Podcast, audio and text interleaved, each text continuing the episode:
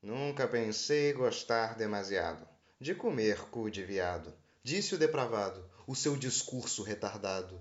Ele pensa que alguém enrola, dizendo que quem come não é boiola.